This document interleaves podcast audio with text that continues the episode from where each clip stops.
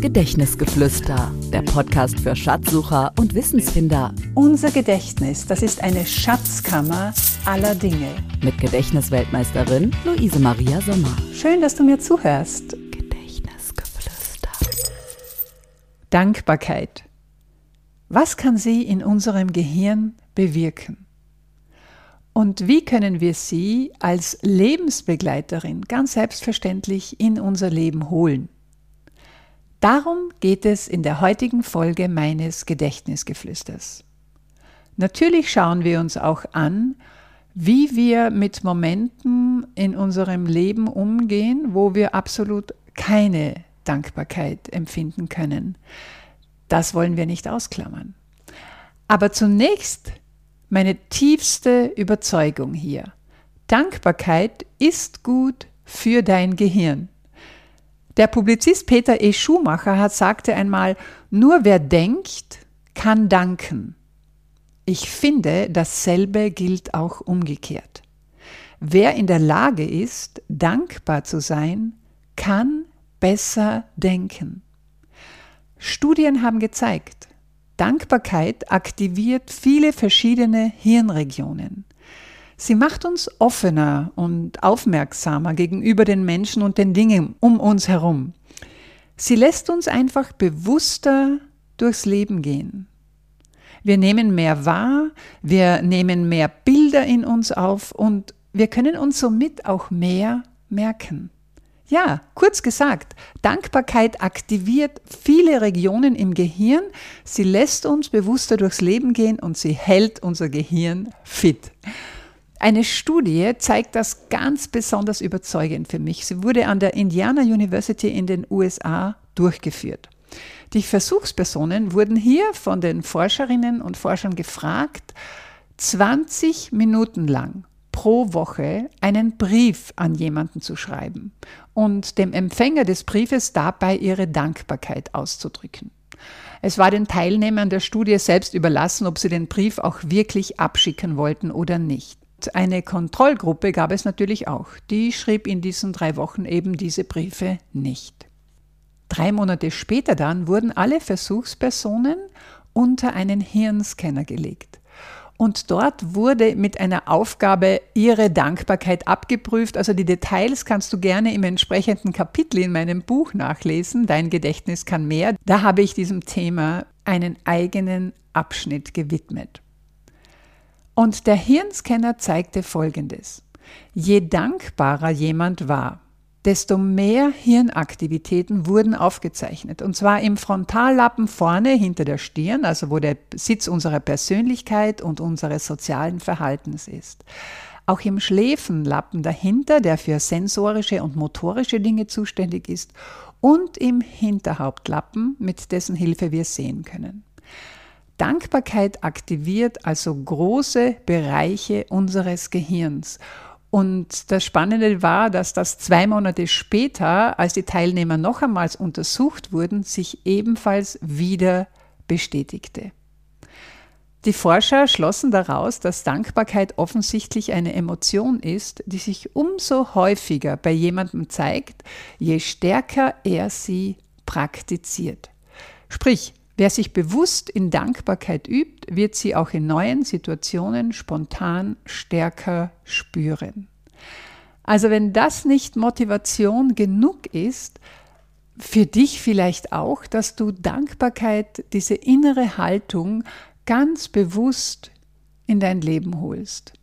Und ich kenne das aus eigener Erfahrung. Man liest etwas, man hört etwas, ist begeistert und sagt, ja, das gewöhne ich mir jetzt an als neues Ritual in meinem Leben. Und dann schrumpft diese Motivation dann zur Tat und wir vergessen schlicht und ergreifend darauf. Daher hier und jetzt meine Tipps für dich, wie ich es einfach mache. Mein allerbester Tipp lautet, Dankbarkeitsdusche. Du weißt mittlerweile, ich liebe Stabreim, aber ich liebe auch dieses Bild. Dankbarkeitsdusche ist etwas, was ich am Morgen praktiziere und zwar jetzt nicht in wirklich physischer Form. Ich meine hier nicht eine richtige Dusche, denn da genieße ich dieses Gefühl, da will ich mich gar nicht ablenken lassen von anderen Gedanken, sondern praktiziere das als Hier- und Jetzt-Übung. Nein, es ist eine mentale Dankbarkeitsdusche. Das heißt, ich setze mich, das ist bei mir im Bad zufällig der Badewannenrand, da drauf nehme da bestimmte Haltung ein, eine ganz entspannte, aufrechte Haltung, schließe meine Augen und lasse jetzt diese Dankbarkeit wie eine Dusche über mich drüber rieseln. Und die Gedanken, die ich hier habe, sind, folgen einem bestimmten Ritual. Ich hole meine liebsten Menschen in mein Leben, für die ich dankbar bin und schicke ihnen meine Energien ich hole auch die Situationen vor mein inneres Auge, für die ich jetzt gerade im Moment dankbar bin oder auch dankbar sein werde in Zukunft. Das hat eine unglaubliche Kraft. Es geht hier quasi um Manifestation, aber dazu mache ich vielleicht einmal eine eigene Folge. Hier also nur als Anregung für dich, such dir eine bequeme Position, wo du dich wohlfühlst, schließe deine Augen, nimm einen entspannten Atemzug oder zwei und lass dich von diesem Gefühl der Dankbarkeit durchrieseln und als Objekte unter Anführungszeichen nimm dir Dinge, die dir spontan einfallen, für die du in diesem Moment dankbar bist und oder für die du ganz allgemein in deinem Leben dankbar bist. Das muss nicht länger dauern als eine, zwei, drei Minuten, aber es macht einen Unterschied. Glaube mir. Probier es einfach aus. Das merke ich mir. Wenn du ein neues Ritual, das du dir aneignen möchtest, eine neue Gewohnheit und sei sie noch so klein, mit einer verbindest, die du ohnehin schon hast, dann ist die Aussicht auf Erfolg sehr, sehr groß. Und deswegen habe ich eine Handlung, die ich regelmäßig ausführe, auch mit Dankbarkeit verbunden. Bitte. Du wirst jetzt vielleicht schmunzeln, aber jedes Mal, wenn ich von einem Bankomat, ich glaube in Deutschland heißt das Geldautomat, Bargeld abhebe, lasse ich mich von diesem Gefühl der Dankbarkeit durchrieseln dass ich mir jetzt da einfach Geld herausdrücken kann. Das ist nicht selbstverständlich. Ich habe dafür gearbeitet, ich habe die Möglichkeit, es zu verdienen und ich bin dafür dankbar. Und wenn du dir das angewöhnst, dann gibt es diese Fixpunkte in deinem Leben, wo du das automatisch praktizierst und dir nicht merken musst, es in dein Leben hineinzuholen. Es ist dann einfach schon da. Und eine weitere Möglichkeit, Dankbarkeit zu praktizieren, ist natürlich das festhaltende Schreiben. In welcher Form auch immer, sei es in einem eigenen kleinen schönen Notizbüchlein dazu oder in einem Kalender, den du vielleicht ohnehin führst, wenn du es dir angewöhnst, in regelmäßigen Abständen innezuhalten, zurückzublicken und einfach nur festhalten, wofür du jetzt im Moment dankbar bist, das hat auch eine unglaubliche Kraft. Vor allem, wenn du es noch mit einem Weil verbindest. Also du schreibst irgendetwas auf, zum Beispiel, du bist ganz dankbar für einen bestimmten lieben Menschen an deiner Seite oder Freund, Freundin, weil, und dann schreibst du die Begründung dazu. Das vertieft das Ganze noch ungemein. Bemerkenswert. Ja, soweit zu den Ritualen, die dir helfen können, diese Dankbarkeit so in dein Leben zu integrieren, dass sie deine Begleiterin wird, ganz automatisch und so zu mehr Aufmerksamkeit für die Menschen und Dinge um dich herum führt. Aber was ist, wenn das Leben uns mit Situationen konfrontiert, für die wir in diesem Moment oder auch für längere Zeit absolut nicht dankbar sein können, weil sie einfach zu schmerzvoll sind. Ich brauche dir da nichts erzählen. Ich bin überzeugt, du weißt, was ich meine und jeder von uns hat solche Situationen schon erlebt.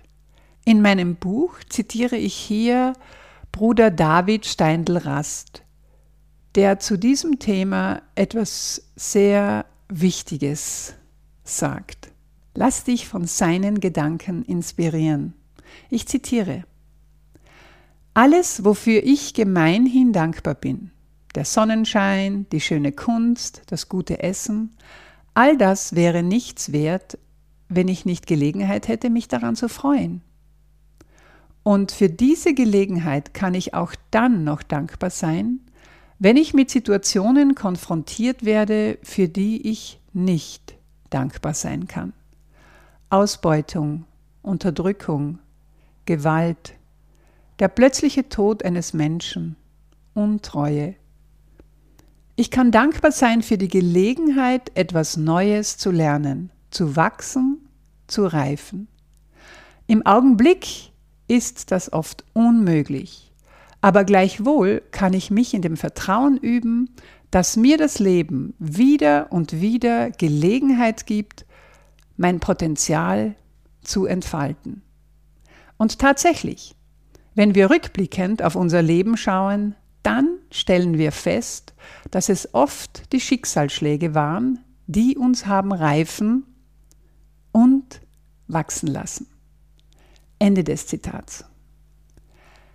Als ich das damals geschrieben habe, das war 2017, war das für mich ein einfach ein wohltuender, wunderschöner Text mit viel Wahrheitsgehalt.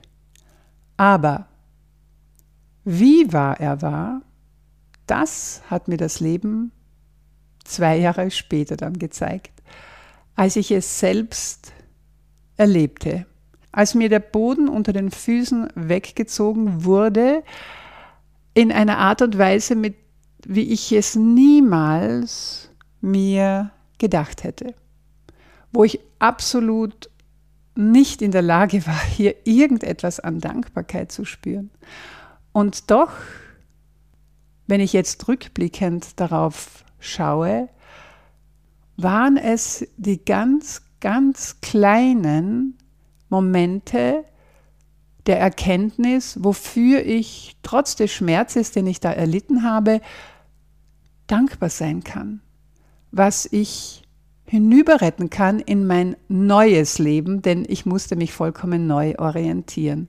Und ja, es waren genau diese Momente, es waren genau diese Erkenntnisse der Schätze, der Dankbarkeit, die mir geholfen haben, dann zu der Frau zu werden, die ich jetzt bin. Und Dankbarkeit hat auch in dieser Hinsicht eine ganz, ganz große Bedeutung, wenn wir, so wie Bruder David Steindl-Rast es sagt, wenn wir dieses Vertrauen, wenn wir diese Zuversicht in diesen dunklen Momenten zulassen, dass das Leben mir gerade in diesen Situationen Gelegenheit gibt, mein Potenzial zu entfalten, wie er es nennt. Also das ist jetzt etwas tiefer gegangen und war etwas persönlich. Ich will hier aber keine Details schildern, nur ein kleiner Hinweis. Was es genau war, das das Leben mir hier geschickt hat als meine allergrößte Prüfung, habe ich auf der Plattform Story.one in einer Geschichte aus mir herausfließen lassen. Es ist für mich die einzige Plattform, wo solche wahren Geschichten deines, meines, unseres Lebens ihren wertschätzenden Platz haben. In Folge 6 meines Gedächtnisgeflüsters habe ich Johannes Steiner interviewt, den äh, Mitbegründer von Story.one. Und wenn du willst, hör da hinein oder google auf Story.one meinen Namen und die Geschichte Engel auf meinen Weg. Ich stelle sie nicht in die Show Notes, aber wenn es dich interessiert, kannst du dort ja nachlesen. Ja, damit sind wir jetzt weit gekommen im Thema Dankbarkeit, was sie für unser Gehirn machen kann und auch, was sie in unserem Leben bewirkt. Ohne diese innere Haltung der Dankbarkeit wären wir arm, denke ich. Und Ich hoffe, ich konnte dich mit dieser Folge inspirieren, ihr eine Chance zu geben, sie vielleicht noch mehr in dein Leben zu holen, bewusster in dein Leben zu holen, als du das ohnehin vielleicht schon machst. Wenn das so ist, dann freue ich mich sehr, denn genau deswegen mache ich ja dieses Gedächtnisgeflüster. Ich gebe so gerne Impulse weiter, ich stecke gerne Menschen mit meiner Begeisterung für dieses Thema an, einfach mehr merken. Oder in der heutigen Folge einfach mehr bemerken. Wie ja auch bei mir dieses, diese Faszination des Themas gutes Gedächtnis bei mir so viele neue Fenster geöffnet hat, mir neue Ausblicke ermöglicht, die eigentlich über das rein mnemotechnische ja weit hinausgehen. Wenn dir diese Folge gefallen hat, auch von diesem etwas anderen Aussichtspunkt aus, dann freue ich mich sehr, wenn du mich das auch wissen lässt. Und deswegen probiere ich hier und jetzt etwas Neues aus. Ich lade dich ein, auf meinem Instagram-Account at Luise Maria Sommer mir deine Gedanken, vielleicht auch deine Fragen zu dieser Episode oder zu anderen Fragen, die du zum Thema gutes Gedächtnis hast, mitzuteilen. Denn dort bekomme ich immer eine Nachricht, wenn jemand einen Kommentar hinterlässt. Dasselbe auch auf meinem YouTube-Kanal, wo ich diese Folge auch hochladen werde. Bei den anderen Plattformen passiert es mir leider immer wieder, dass so liebe Kommentare kommen und ich lese sie erst nach Monaten. Und das möchte ich dadurch verhindern, dass ich dich einlade, mir in Zukunft Fragen und so weiter auf meinem Instagram-Account oder YouTube-Kanal zu hinterlassen. Ich beantworte jede Frage sofort und der Vorteil ist, dass auch andere dann das gleich mitlesen können und vielleicht auch ihr eigenes Wissen, ihre eigene Erfahrung hier einbringen können und wir uns so untereinander vernetzen. Ein weiterer aktueller Anlass, für den ich jetzt gerade auch sehr dankbar bin. Nach mehr als drei Jahren kann ich nun wieder ein Tagesseminar, ein öffentlich zugängliches Tagesseminar anbieten, wo wir uns wirklich auf Augenhöhe im echten Leben begegnen können. Gutes Gedächtnis leicht gemacht am 21. Oktober 2022 in Wien. Dort trainieren wir und lernen wir miteinander voneinander, wie wir uns ein verblüffendes Namensgedächtnis aneignen können oder unser Allgemeinwissen auf lustvoll leichte Weise auffrischen und vertiefen, ohne ständig googeln zu müssen oder auch natürlich solche Dinge wie Passwörter, PIN-Codes, Kreditkartennummern abrufsicher in unserem Gedächtnis speichern.